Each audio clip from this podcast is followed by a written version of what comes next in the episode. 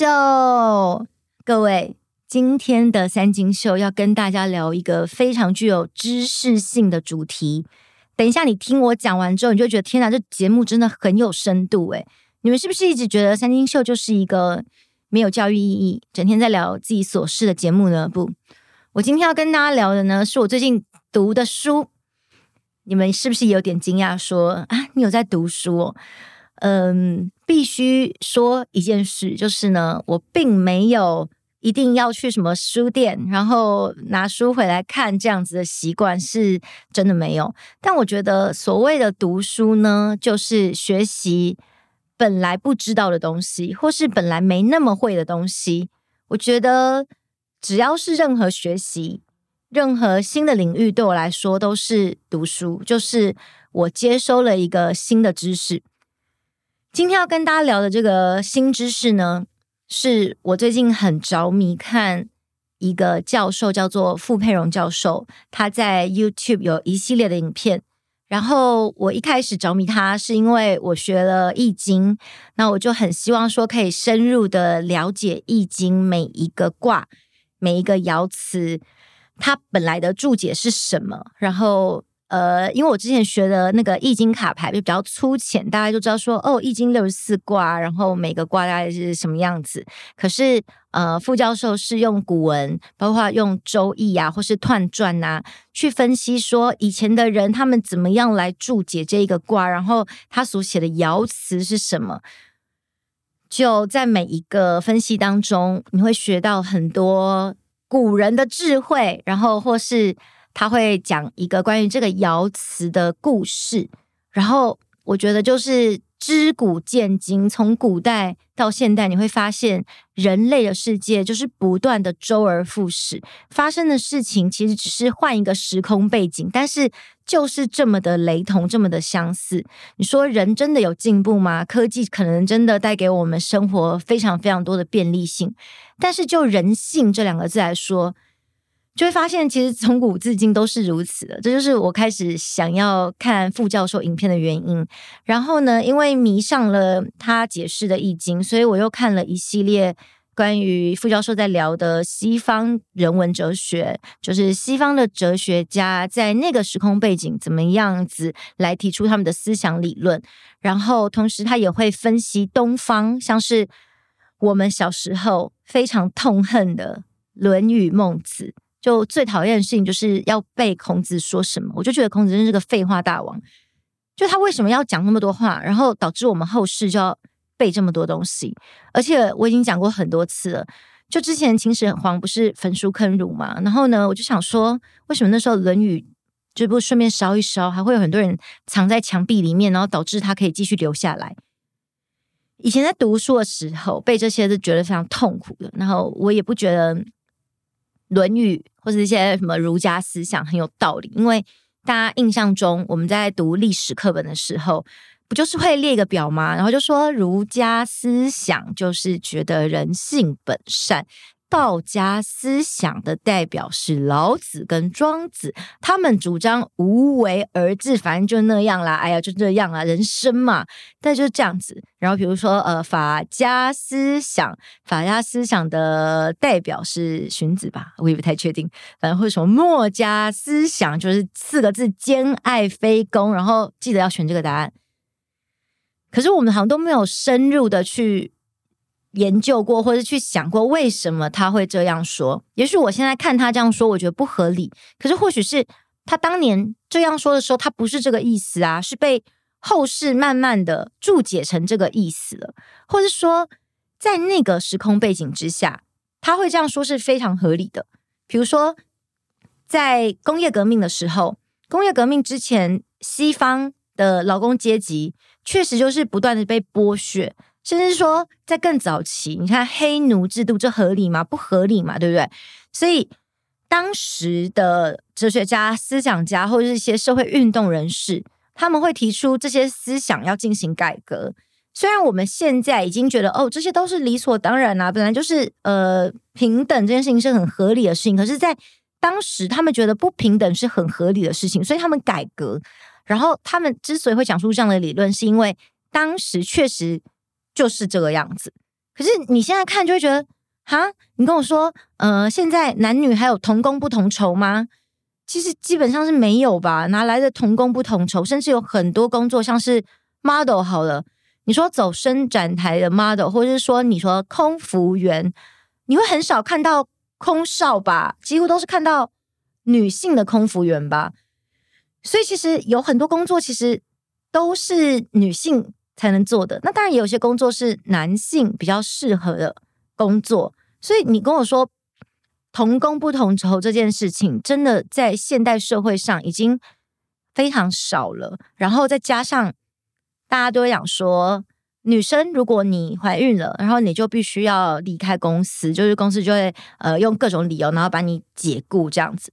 但现在的社会其实都有法律明文的去规定说，你怀孕了，你是可以合理的请产假，然后。不是什么留职停薪，有的是还是合理的请产假，还必须要发薪水或是发半薪给你这样子。那男性如果想要在家里育儿，比如说哦，老婆就是生完要继续工作，那呃，可能他必须要请假育儿个一两个月，也都是法律明定，你是可以去做这件事情的。只是你们就会讲说，那对啊，法律这样规定啊，可是谁敢啊？谁敢啊？你说？对，那你不敢是你的问题呀，是不是？怎么会？法律都已经这样子规定了，大家就是应该要遵守法律的规定啊！我只能讲说，就请不要把很多时候你的不敢，然后你的软弱、你的无能，然后怪罪给这个世界对我不公平。可是其实规定都已经在那边了。如果你说规定不公平，你改，改完之后你还要在那边靠北不公平，你要靠北什么东西？我不知道。所以，就是我想跟大家分享的是，我最近呢在读副教授在讲西方的哲学思想，然后在聊到自由这两个字，我想要跟大家分享的呢是他提到的一个故事，我觉得蛮有趣的。就是大家知道卡缪这个人吗？这个哲学思想家，他最著名的就是他有一本著作叫做《异乡人》，然后他可以算是很年轻。就很红了，因为他的思想在当时呢，可以说就他算是个天才，然后开启了很多人另一扇视野、另一扇窗，想说啊，原来可以这么想啊。然后当时有一个非常知名的哲学思想家叫做沙特。有一天呢，卡缪跟沙特他们就在辩论关于自由，然后沙特认为呢，人应该要有绝对的自由。他认为自由是很绝对的，我要怎样就可以怎样的。然后卡缪就跟他说：“不，我觉得人只有相对的自由，自由是相对的，没有什么事情是你想怎样就可以怎样的。”然后他们两个就起了一个非常激烈的辩论。后来呢，卡缪就跟沙特讲了一个杀手锏，他就说：“如果你认为人有绝对的自由的话。”那你现在就去跟纳粹检举我，然后这时候沙特就真的哑口无言，因为他不会去检举卡缪，他也知道一旦去检举他，卡缪就是 注定会被抓走，可能被放到毒气室里面吧之类的。所以沙特就跟他说：“我不会去检举你。”那卡缪就说：“所以你看吧，人其实是没有绝对的自由的。如果你要去检举我。”当然可以，你可以去做这件事情。可是你选择你不会去做，你不会去做的原因，可能是因为你的道德良知告诉你，你不要这样做。所以其实人的自由在选择的时候，都会既定在你的观念、你的想法，或是你所谓的良知。你觉得什么样子的范围内，我可以尽情的做我想做的事，但有些事我不能做，比如说杀人吧。当然，我我个人觉得杀人可以有各种理由，比如说有人真的是长期的被压迫，然后这个人真的就是，比如要杀你全家或什么的，让你去干掉他，合理合理。但是如果你是无缘无故去杀人，或是你为了谋财害命型的杀人，为了利益什么的去杀人这种事情，在我的良知跟道德里面，我觉得我不会去做，所以这就不会是绝对的自由，自由是相对的。或者我觉得你为了你自己个人的利益，然后去诬陷一个人。你明明知道没有的事情，可是你去诬陷别人，没有证据的情况，你去诬陷别人，这种事情我也不会做。但你说，比如说黑菊姐、郑家纯、鸡排妹会不会做？有可能会做。为什么？因为我们的道德良知是建筑在不同的高度的。有人就会觉得说，那有什么关系？我为了达成目的，我可以不择手段，而且我也不管其他的人的牺牲者是怎么样，我也不管我会不会毁了一个人，毁了他一辈子，毁了他一个家，关我什么事？因为我要达到我的目的。然后这些人通常都会说服自己说，我的目的是非常崇高的，是为国为民的，是抛头颅洒热血的。所以革命的时候要牺牲一些人，这也是在所难免的事情。我觉得每个人对于自由的定义，真的就是取决于他自己观念的建立。所以呢，我觉得这个辩论很有趣，就是自由确实是一个相对的自由。可是，如果是在我的道德良知或是我的观念之内，我觉得可以做的事情，你都该去试试看吧。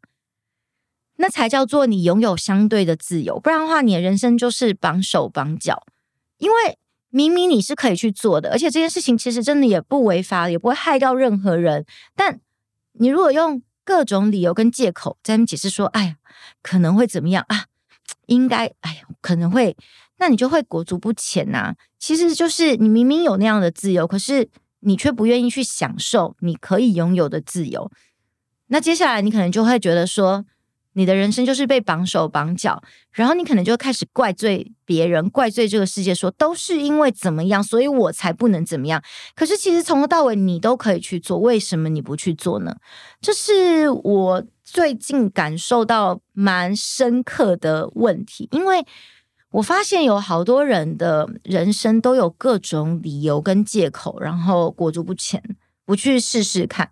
但对我来说呢，只要在我的良知范围内，我不我做这件事情，那个人如果跟我无冤无仇，我不会害到他，那我可能就会去做做看。当然，这个人如果就是，比如说像我的恩人、我的贵人罗志祥啦，或者是说酒驾掏空、逃漏税天王、外遇天王吴宗宪啦这种的，那就是大家互相喽，有来有往喽，取之于谁就用之于谁嘛。这种我就觉得我摆明了就是要让他惨，所以我去做。但如果说我跟这个人也是无冤无仇，或这个人我觉得他也没有做什么不对的事情，那我就不会把我自己的利益建筑在一个无辜的人身上。所以呢，我的观念就是不要害到无辜的人，然后，嗯、呃，做这件事情就不会不会死啊，不会难以挽回啊，绝对有补救的机会的话，那我就去揣揣看。其实就像画画一样，就是如果你面对一张画布，然后呢，你一直在想说。我要怎么画，然后你就会裹足不前呐、啊。你就是连动笔都不动动看嘛。你可能不小心就先弄了个颜色上去，画了一条线，画了一个圈上去。接下来你再想说，OK，画这条圈，那接下来我要怎么样继续延伸？那你才会完成一幅画作嘛，对不对？如果说你从到尾就是面对一张空白的画布，你就只想说，哎，这个上黑色会不会太深？嘛，我这边放这个角落，那那么要不要再往上移个两公分，再画在这边这样？你如果想太多，你就你永远都是面对一块空白的画布，你不会有作品。那就像你的人生一样，你就是空白的。所以我真的想要鼓励大家，就是只要不会死的事情，就去做做看吧。像我就是非常给小的人，只要这件事情不会伤害到我的身体啊，然后不会死啊，我就会去试。举例来说吧，之前那个艾丽莎莎就是一个 YouTuber。他不是被延上吗？被骂死，就是他呃拍一个影片，然后跟大家讲一个什么肝胆排毒法，就是天天喝那些橄榄油啊什么的，然后就说哇，你这样过几天之后，你就会排出绿色颗粒，那那个就是你的胆结石，然后就被非常多的医界人士骂说，不要再造成我们的困扰了。你这样教粉丝，如果粉丝都去做的话，到时候他们都要来医院。但我要跟大家讲，就是像那个肝胆排毒法啊，其实我在多年前就试过了。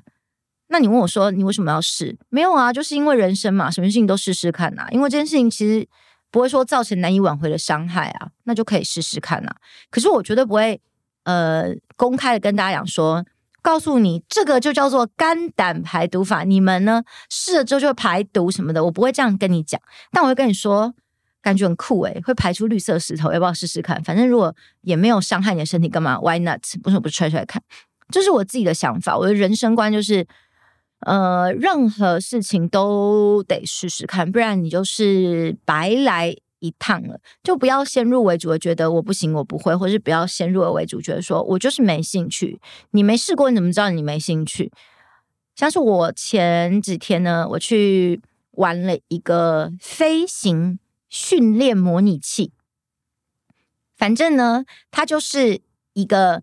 曲线的荧幕在你前面，然后呢，你就是要坐上驾驶舱，它就是仿真，像是在战斗机上面有各种按钮可以按，虽然我都不知道那个按钮是在干嘛的，然后。你就还甚至是可以戴上耳机，然后有无线电，然后你还要跟那个，你可以跟塔台联络，像这样子，你就是飞行员，而且你是战斗机的飞行员。然后呢，现场就有很多设备，就是你有战斗机的那样子的仪器，然后你在上战斗机之前，旁边还会有一些比较小的，就是电脑荧幕那种，然后可是也一样有摇杆，就像模拟你在起飞、你在降落、你在飞行，你要怎么飞这样子。然后呢，你问我说：“你对飞行有兴趣吗？”我不知道啊，但你我不觉得说我会超有兴趣的。可是我就想去试试看，就想知道说飞行是怎么一回事。然后，如果你开着战斗机，你飞在天上的时候，你要怎么样锁定你的敌人？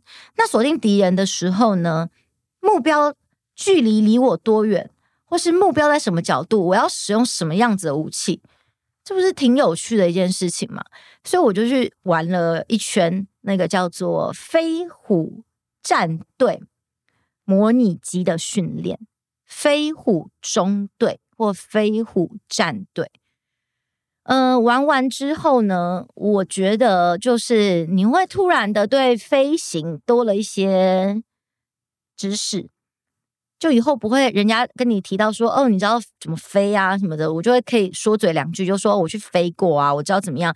那顶多就是那个降落的时候，我就一直坠机啊，然后还冲撞民宅啊什么的，就其实非常的困难。就你呃发现说你在控制操作的时候，它是一个非常精细的操作，你只要稍微的多用了一点力，或是角度稍微多偏了一点点，你就坠机啦。所以它必须要。很冷静，然后每一步其实都是一个精算，就像教官说的，就像下棋，你要去想。可是如果是动脑的事情，我还比较行，就呃，我可以去想，然后可以去推测是怎么样怎么样。但是如果要手眼并用加脑的话，我真的就是很弱，也没有到很弱啦。我就只有在那种呃发射啊，然后要是打死敌机啊这种，我就很强，因为我就抱这种说给死给死去死吧，然后砰砰砰就狂乱射，反正总是会让我打到的。可是如果你是说要操作的话，我就会常常不小心偏移，这样然后砰就坠机了，然后每次坠就开始大叫说教官我要坠机了，为什么会坠机呢？为什么呢？那我也不知道，因为真的很精细，你的那个你的那个小飞机什么，你就要对得非常准在那个点上，怎么可能嘛？那可能就是要经过长时间的训练跟累积，可能你本身也是要有那样的天分吧？那可见我应该是没有那样的天分，所以就我还是出一张嘴好了，没错啊。所以我只是觉得说，你应该要去试试看你没有尝试过的事情，像是我上上上礼拜吧。我去上了红酒白酒课程嘛？那你问我说你很爱喝酒吗？嗯，我是不是给大家一个非常热爱酗酒的形象？这件事情我还蛮震惊的，就是也没有不喝酒，但是也没有到酗酒这个情况。OK，呃，应该是说我没有觉得酒是好喝的，有时候会觉得好喝啦。但你跟我说。你这样喝一口酒，然后说哇，这个酒真的就是啊，味道，哎呀，这个就是我闻到了这个什么味道什么的，我是没有特别的感觉啦。我我喝酒就是追求一个有点微醺的感觉，这样子喝酒不就是为了那个酒精本人吗？所以我，我必须要承认说，你说我是那种懂得品酒很有 sense 的人，没有，真的没有，我就是追求微醺。我想哦，有点醺哎，哦，真棒真棒这样子。但我有时候还蛮喜欢的时候是。像我个人并没有很爱红白酒，白酒我真的是会喜欢的是那种甜酒，超级甜酒，就是小孩口味的甜酒。然后如果呃其他酒类的话，我就会很喜欢 whisky，或是我也蛮喜欢高粱那种，就是我就是老兵、老兵、老农民口味啊，就很喜欢那种喝下去有没有？然后就是有一种烈的感觉，然后有一种灼热的感觉，我觉得这就是人生够呛辣。我喜欢是那种。可是，那为什么我要去报名红酒、白酒课程呢？就是纯粹觉得酷，觉得想试试看。不然的话，我们常常有时候去餐厅嘛，然后餐厅有一些比较好的餐厅，不是都会有配尔，就是他会呃这一道餐，然后他有那个配酒，不同的餐酒这样子。那餐酒每次来的时候，不是。不管是侍酒师，或者是说呃餐厅的 waiter，都会跟你介绍说，好，我们这支酒呢，就是来自于什么什么什么，巴拉巴拉，然后你那上面就是一大堆外文呐、啊，不不只是英文哦，就是各种欧洲语言呐、啊，然后你也看不懂，不知道那是什么东西，然后就说哦哦，只只会分大概它是红色或白色吧，那我就会很想知道说，所以这个酒到底是什么酒，然后什么样的葡萄酿造，或者说葡萄不同的产区的葡萄是。什么样子？然后常常会看到电视广告说什么在橡木桶里面熟成。那为什么要放橡木桶里面熟成？有没有不放橡木桶熟成的酒？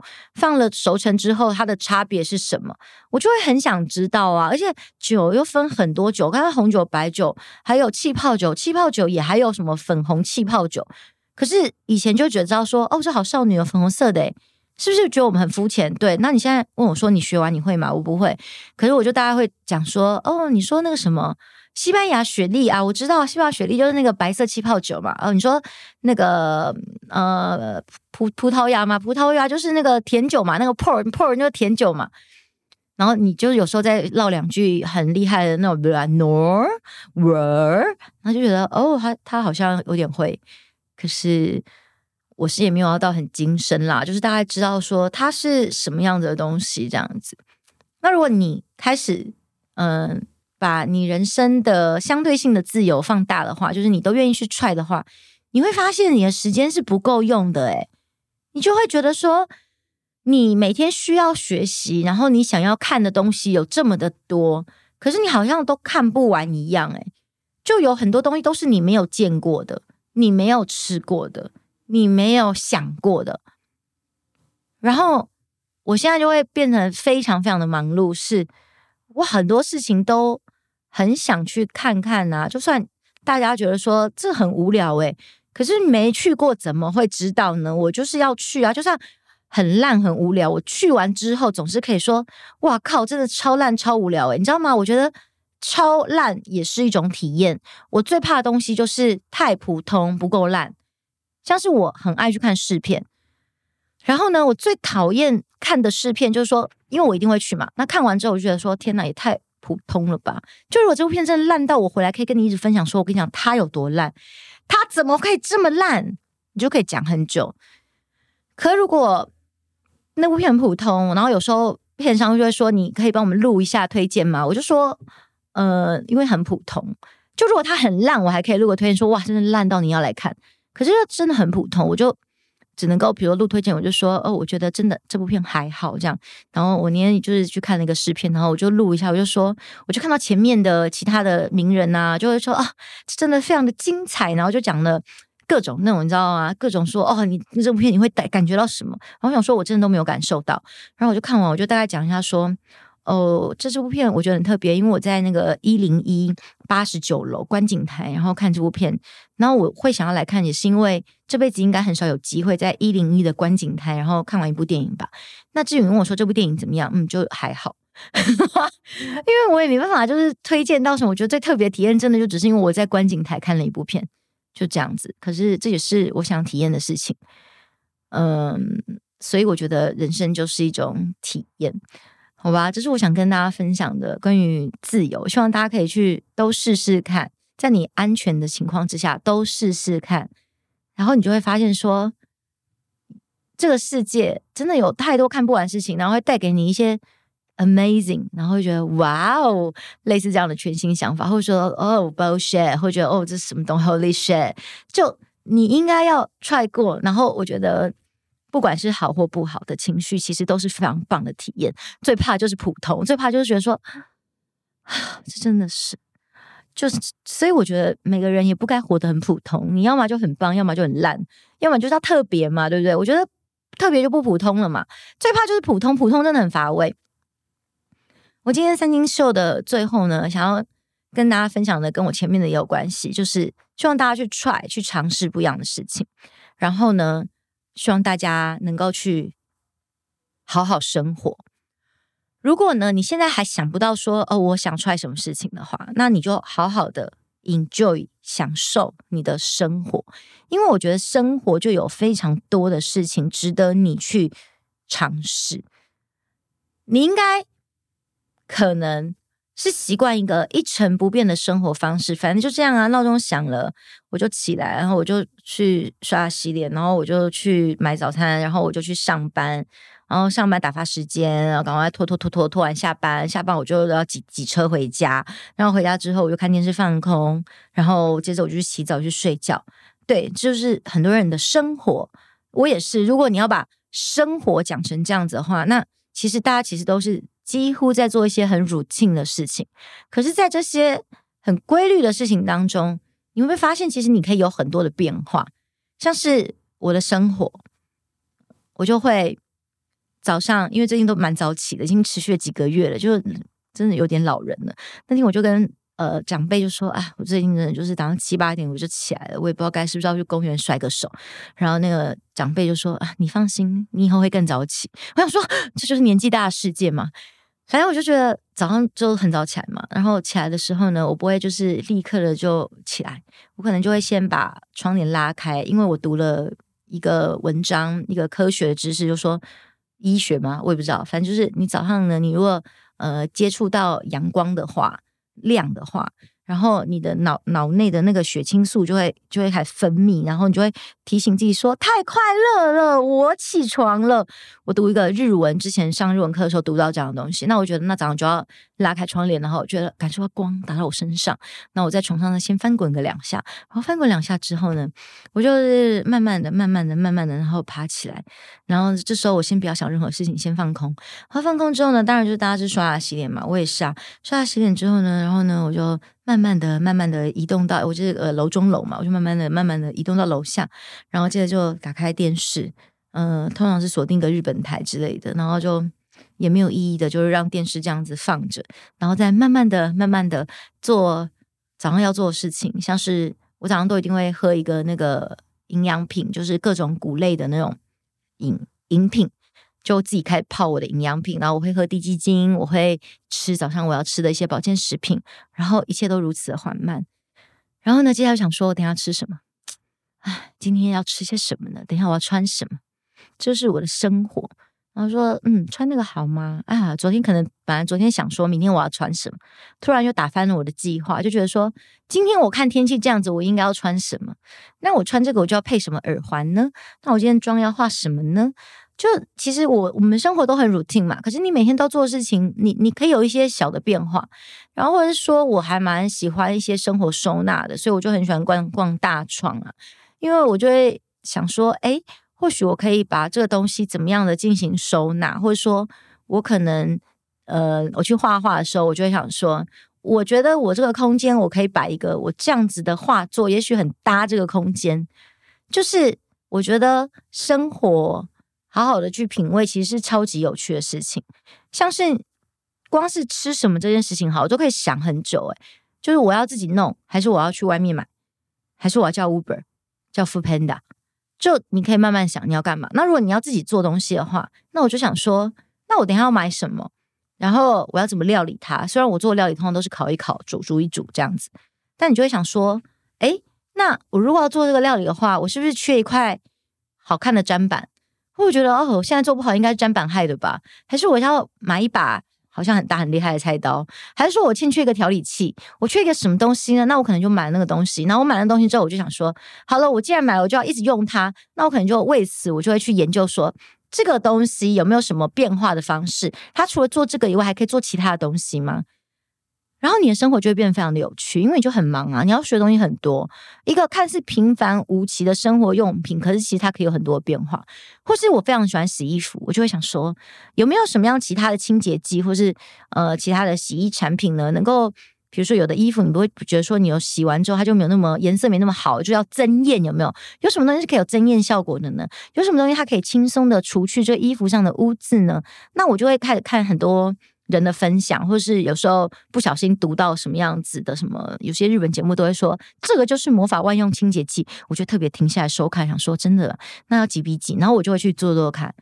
就有些时候，如果你不去做，那你不会知道到底是不是像他讲的那样啊。我就是一个很给小的，我就充满实验精神，我就想说好，那我试试看。那有时候一试想说根本没有像他讲的那样嘛，然后就生气。可是因为我有去试，然后我觉得他骗我，生气也是一个。一个生活的体验，这是今天三金秀想跟大家分享的内容，就是认真生活，好好生活，然后去踹你没有踹过的事情，踹过再来靠北说干超烂，至少你下次跟大家聊天的时候，你就说那超烂，我不会再去了，对不对？OK，希望大家都可以好好的 enjoy 你每一天的生活。三金秀，我们下周见喽，拜。